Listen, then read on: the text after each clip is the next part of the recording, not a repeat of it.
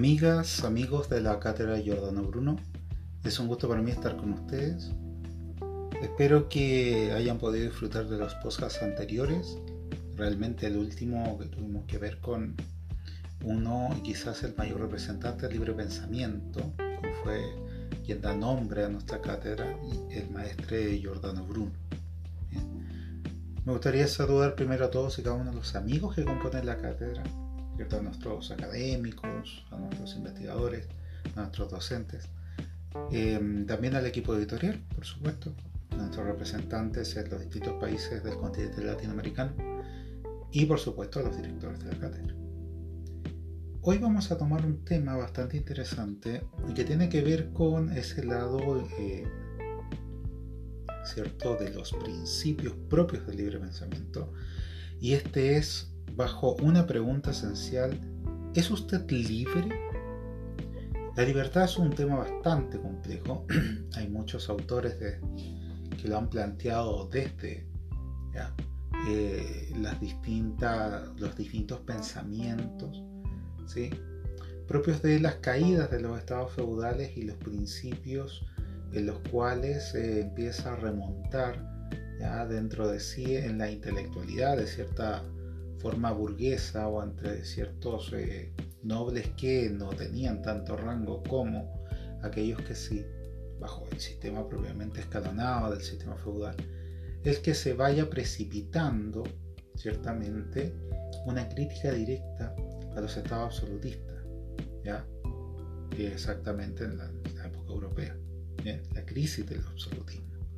Y dentro de esta gran crisis se van a dar procesos en los cuales, como decíamos, ciertos nobles de bajo rango y mucho, mucho burgués que va se va a emprender en la época, van a empezar a colectar, ¿bien? conforme también a la, a la reforma y la contrarreforma, y en este caso obviamente por Gutenberg y la imprenta, el hecho de que vaya a ir expandiéndose el hecho de la literatura. Y cuando hablamos de literatura también hablamos de el renacimiento, cómo empiezan a darse nuevos avances tanto en la ciencia y en el conocimiento en torno a las verdades y más que verdades, las em, preguntas existenciales de la época grecolatina, en el fondo, ya que había sido obviamente suprimida o que la manejaba un grupo cierto de la población, en este caso el clero.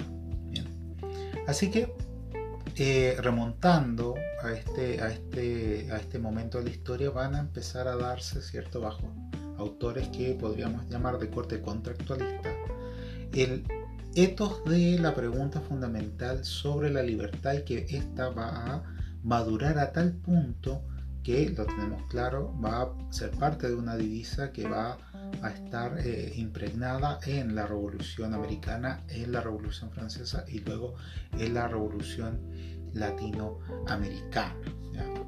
Lo vamos a enfocar en el libro de pensamiento, pero también vamos a integrar obviamente el componente más bien eh, místico de este aspecto em, sobre este pequeño tratado. ¿ya? Somos libres cuando hablamos de la libertad, obviamente ha creado un montón de controversia y muchas discusiones durante décadas y en este caso durante siglos. Ya hay que pensar que Hobbes lo hablaba, ¿cierto? En el Leviatán, lo hablaba Rousseau en el contrato social, lo, va a hablar Locke también, ¿ya? Eh, sin nombrar a muchos otros que van a seguir. Ya la libertad como sistema de felicidad, lo va a hablar Stuart Mill. Bien. Eh, Nietzsche también lo va a tomar en algún momento sobre el tema ¿cierto? de la moral de los esclavos y la moral de los señores. Eh, Sartre, que va a ser uno de sus grandes eh, caminos de, la forma filosófica, el tema de la filosofía va, va, a tomar auge en este aspecto de la libertad. Michel Foucault también lo va a tomar, ¿cierto? en, en, muchos de sus, de sus libros, ya Vigilar y Castigar quizás es uno de los que va a tener este talante, Althusser también lo va a hacer, ¿bien? Y muchos otros filósofos, no solamente masculinos. En, el, ámbito ¿cierto? del feminismo y también de la, ética aplicada, las autoras propias de estos temas, en esto Simona, Simona, perdón, Simone de Beauvoir y muchas otras van a eh, también a retomar los principios de este pensamiento. Bien, sin querer decirlo, también lo va a hacer Flora Tristan, mucho antes, por supuesto, pero que, em, pero que lo va a, replantear, ¿cierto?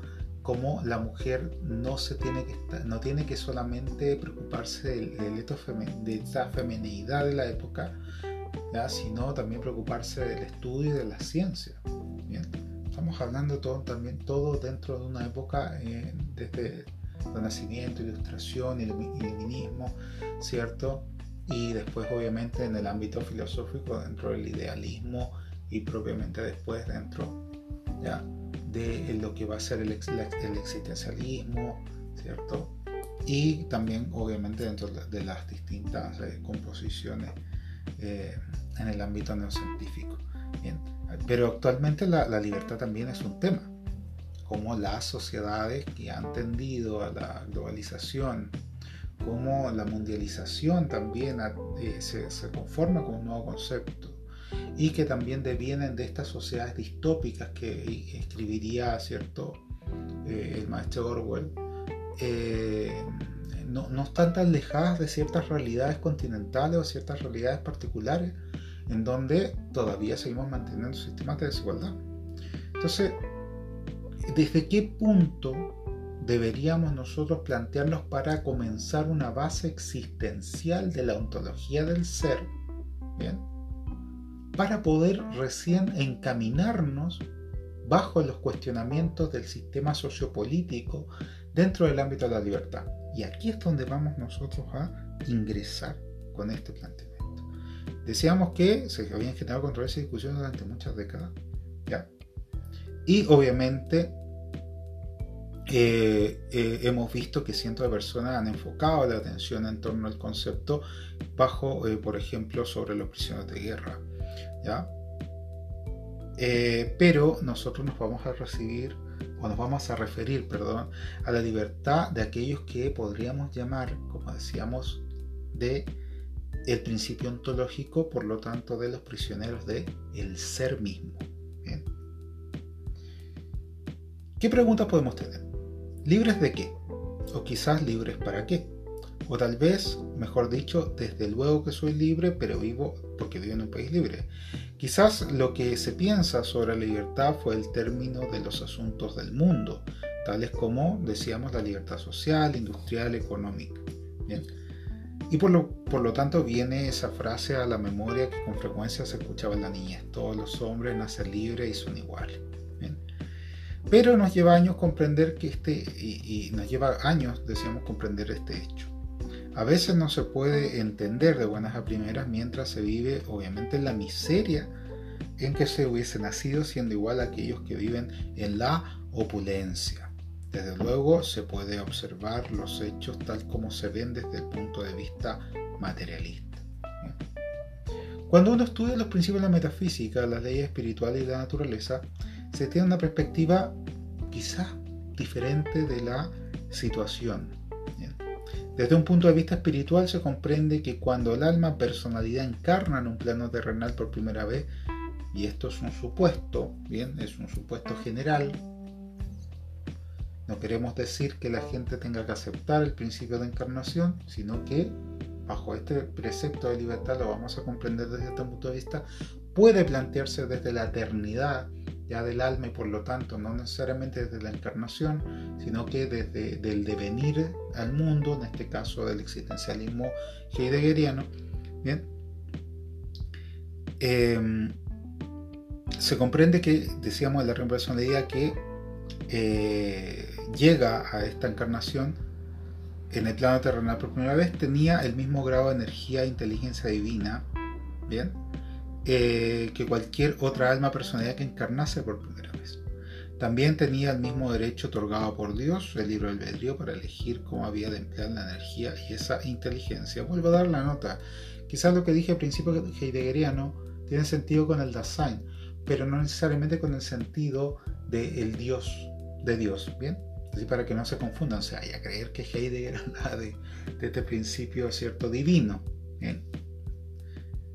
Eh, pero sigamos, Sin embargo, el proceso de concepción y el nacimiento se adquiere las influencias hereditarias de los padres, se ha llegado a estar bajo ciertas influencias astrales, por ejemplo, y traído algunas deudas de origen karmático, en el sentido eh, occidentalizado del término, de encarnaciones anteriores. Por lo tanto, aunque originalmente somos creados igual que los demás y a la imagen de Dios, ahora tenemos ciertas limitaciones, algunos puntos fuertes y otros muy débiles.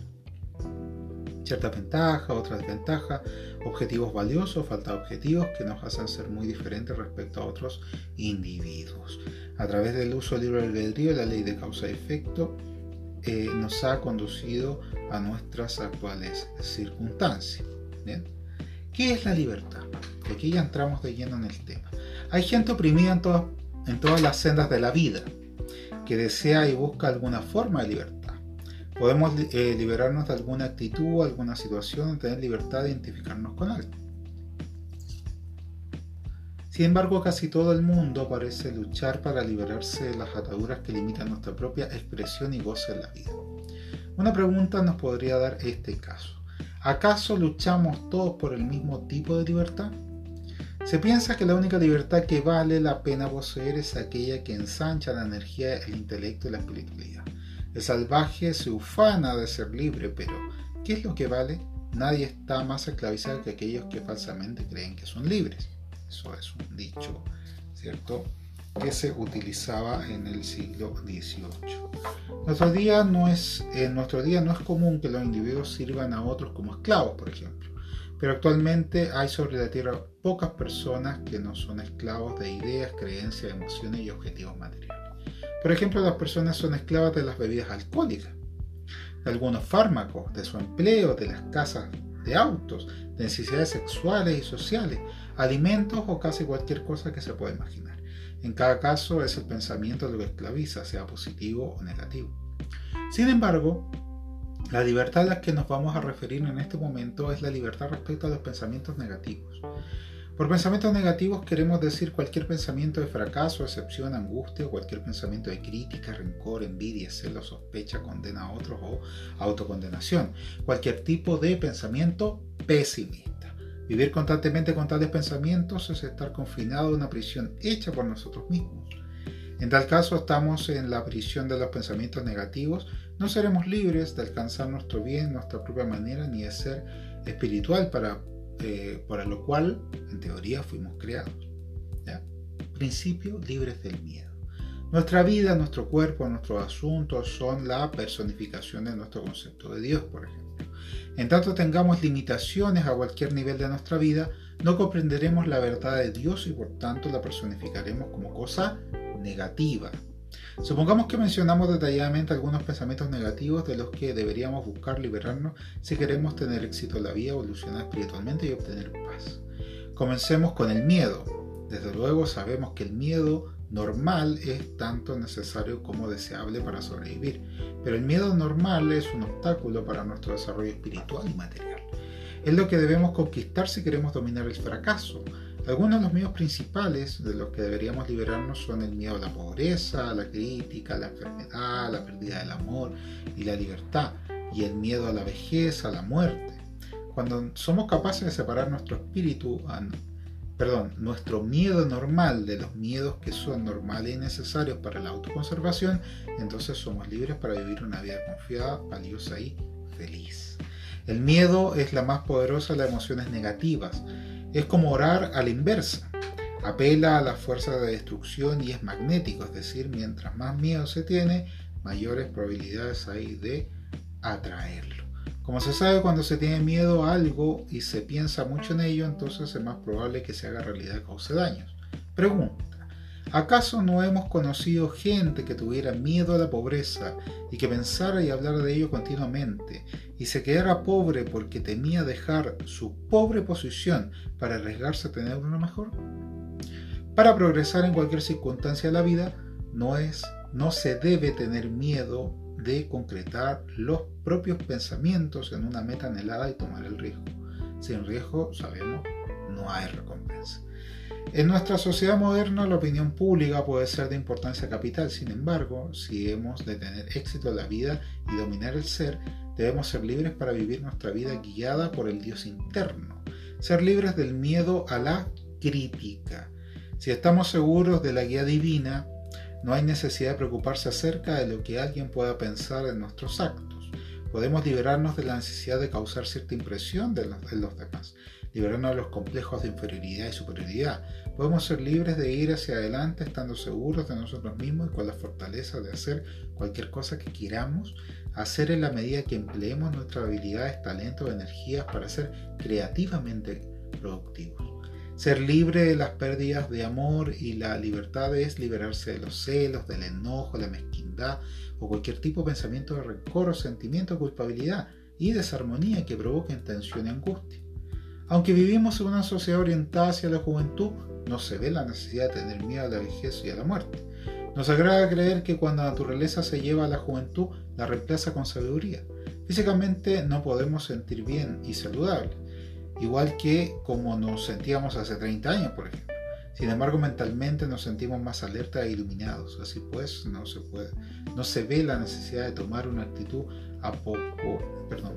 apologética por ser mayor de 50 años, como si vivir sin juventud fuese una desgracia. La mayoría de nosotros aprendemos a temprana edad cómo proteger y conservar nuestro cuerpo físico, que es el templo vehículo del cuerpo psíquico. También hemos aprendido por nuestros estudios acerca de las verdades de las leyes de la transición y, por ejemplo, de la reencarnación. En tanto que conocemos la verdad acerca de estos asuntos, ¿por qué temer o preocuparnos por ello? Ahora que hemos mencionado tantas cosas a las que hemos de liberarnos si queremos tener éxito y evolucionar, ¿Cómo obtenemos esa libertad? James Allen dice en su libro Cómo piensa un hombre, comillas, antes de que un hombre logre algo, incluso cosas mundanas, debe elevar sus pensamientos por encima de la indulgencia animal y servil. Aquel que ha dominado las debilidades y ha descartado todo pensamiento egoísta, ya no es parte de los opresores ni de los oprimidos, es libre. De tal forma, comencemos aprendiendo a controlar nuestros pensamientos. Sabemos por nuestros estudios científicos que la mente tiene ciertas capacidades, es decir, puede aprender muchísimo. Si la mente se llena de pensamientos negativos, no hay entonces lugar para los positivos. Así, para liberarnos de la negatividad, hemos de reemplazar cada pensamiento negativo por uno Los pensamientos positivos que podemos usar para reemplazar y contraatacar el miedo son los pensamientos de confianza, fe y amor, por supuesto. Para ser positivos, a lo largo del día, si parece un pensamiento negativo, reemplacémoslo inmediatamente por uno positivo. Ahora bien, no esperemos observar un gran cambio en nuestra vida después de un día. Lo que pensamos, decimos y hacemos es parte material que usamos para construir nuestra vida. Pregunta, ¿acaso no invertimos más tiempo y trabajo en los cimientos necesarios para construir una torre que el que invertimos para construir una cabaña? Simplemente seamos pacientes y continuemos usando pensamientos positivos de salud, felicidad, paz y muchos otros, como piedras angulares para la vida que estamos construyendo y observemos si no es cierto que construimos una estructura suficientemente fuerte para resistir el embate de las tormentas negativas de las adversidades. Analicemos cuánta fortaleza agregada adquirimos a medida que superamos cada dificultad con la que nos topamos. En el momento que sintamos una limitación de cualquier clase, es tiempo de tomar una pausa y limitar nuestra mente con un poco positivismo. Así desarrollaremos una gran ansiedad de mucha positividad. Pronto la mente estará llena de pensamientos constructivos positivos, de modo que no habrá lugar para los negativos. De este modo podremos entender lo que, eh, perdón, podemos entender que no estamos separados, sino que somos una, una entidad separada eh, en eh, el creador y que puede funcionar al unísono del mismo. Conocer esta verdad es tener acceso a todo lo deseable, ya que desde la visión de esta visión de creación, ya este, este arquitecto ya no sabe de problemas, ni de edad, ni enfermedades, ni de carencias, ni limitaciones. Estamos hablando de un todo con mayúscula. Bien, no, no estamos hablando de un particular. con la libertad viene un gran poder, y lo sabemos, pero también grandes responsabilidades. Pues aunque se es libre de elegir, también se es libre y responsable de las consecuencias de cada elección. Nacemos dotados de libre albedrío, por lo tanto somos agentes libres, pero a la vez somos víctimas de las necesidades. Si cedemos a los impulsos de las fuerzas negativas, nos, nos entonamos con aquello que es destructivo o desarmónico respecto a las fuerzas positivas del universo. Cuando no estamos en armonía con este universo, estamos en una condición incómoda, no constructiva. Por otra parte, si nos rendimos a los impulsos de las fuerzas positivas y nos armonizamos con este todo, nos encontramos en un estado de armonía y paz. La armonía es un prerequisito para la libertad. Necesitamos armonía en el cuerpo si queremos gozar de buena salud, armonía en los negocios si deseamos disfrutar la libertad del éxito y armonía con el Creador si hemos de gozar la libertad que permitimos que todo ello que es bueno. Y esta es nuestra elección. Nuestra elección de decidir usar el libro albedrío para tener éxito y ser prósperos para probar el poder de este arquitecto en nuestras propias vidas y usar ese poder sabiamente para nuestro propio beneficio y el de la humanidad. O para usar ese poder inapropiadamente para destruirnos nosotros mismos y a la humanidad. Al igual que el fuego, el agua, la electricidad, cualquier otra energía que podamos imaginar, todas pueden usarse de forma constructiva o destructiva. Pregunta, ¿alguna vez nos hemos preguntado por qué nuestra vida refleja con tanta frecuencia una imagen de cautiverio en lugar de libertad? ¿Podría ser que nos hemos preparado apropiadamente para a través del estudio y la aplicación de las leyes naturales y espirituales? Como estudiantes de estas verdades, bien particulares, buscamos descubrir por nosotros mismos los secretos de la naturaleza y la razón de ciertos fenómenos Mediante la investigación y la observación de la naturaleza adquirimos conocimiento.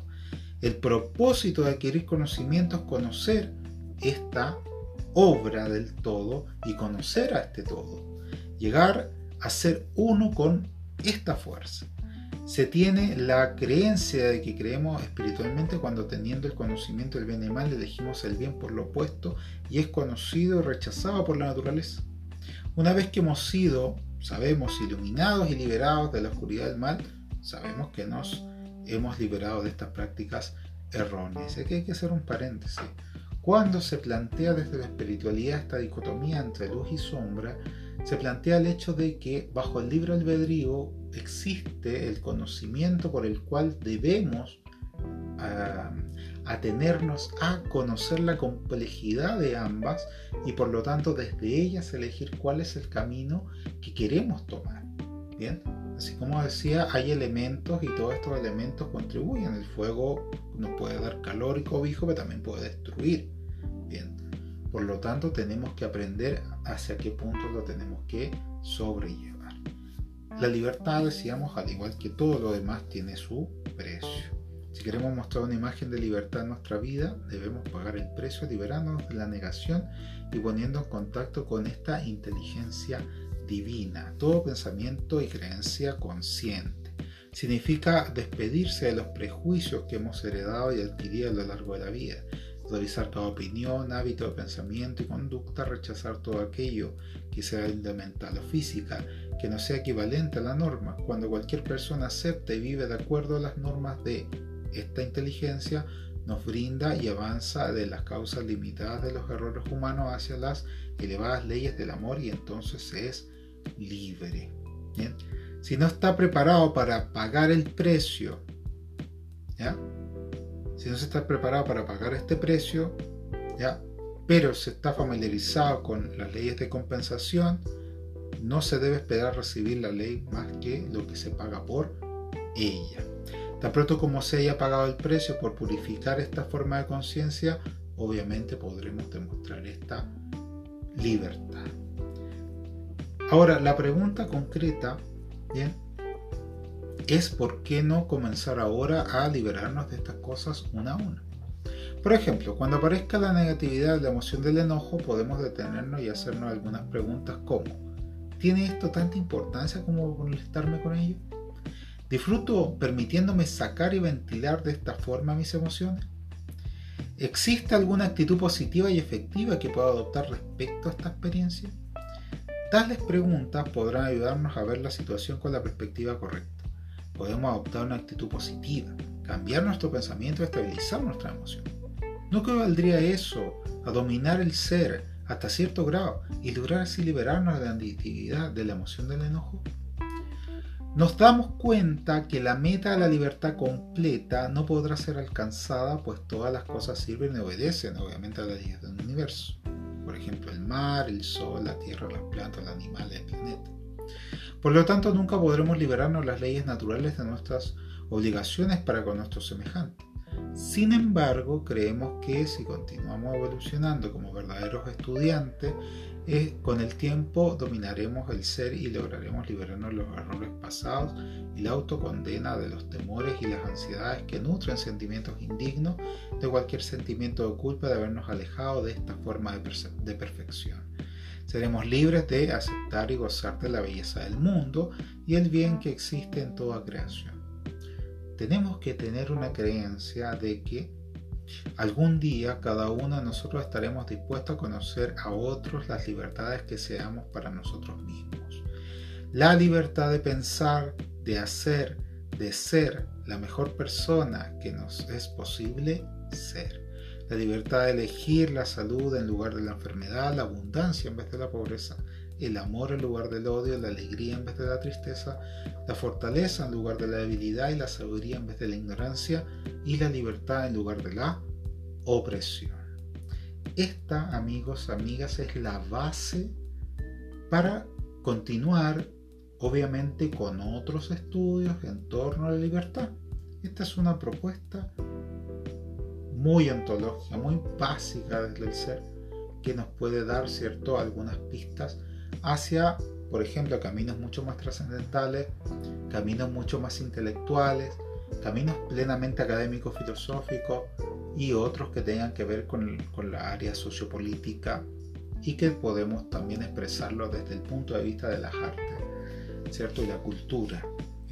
La Cátedra de Giordano Bruno es un espacio de libre pensamiento, por lo tanto, un espacio en donde se presentan estas pequeñas ¿cierto? pistas para que podamos, siendo estudiantes, siendo pensadores, ¿cierto?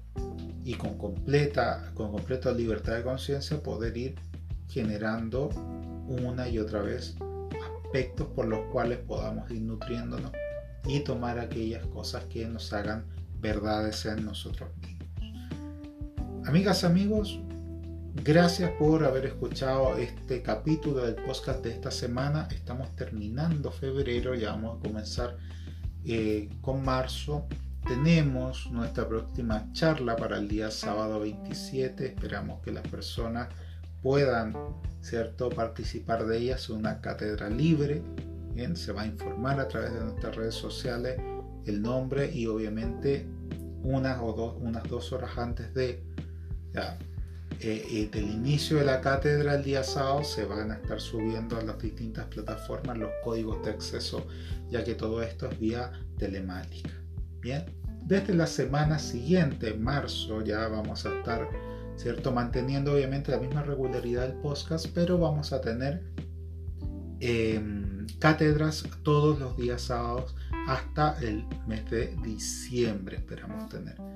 ¿Cierto? Semana a semana una cátedra en vivo. No todas son libres, algunas, las que se informan plenamente son eh, para todo público y las que no, ¿cierto? Son para miembros, ¿cierto? De alguna escuela de misterio en particular, la cual obviamente nosotros la informamos por eh, nuestras redes sociales.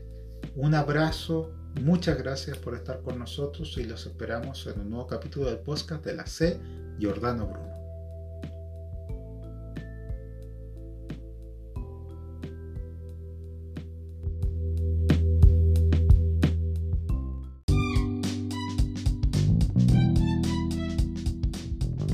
Recuerda visitar nuestras redes sociales, Facebook, donde se encuentran todas las entrevistas en profundidad, donde también se comparte el live de la C. Jordano Bruno. Visita Instagram, donde se encuentra alojada toda la información de la C. Jordano Bruno, lo que hacemos, los eventos, todo lo que produce nuestra cátedra está por este espacio. También un café con la C. Jordana Bruno. Visita nuestro espacio del podcast con más de 20 episodios.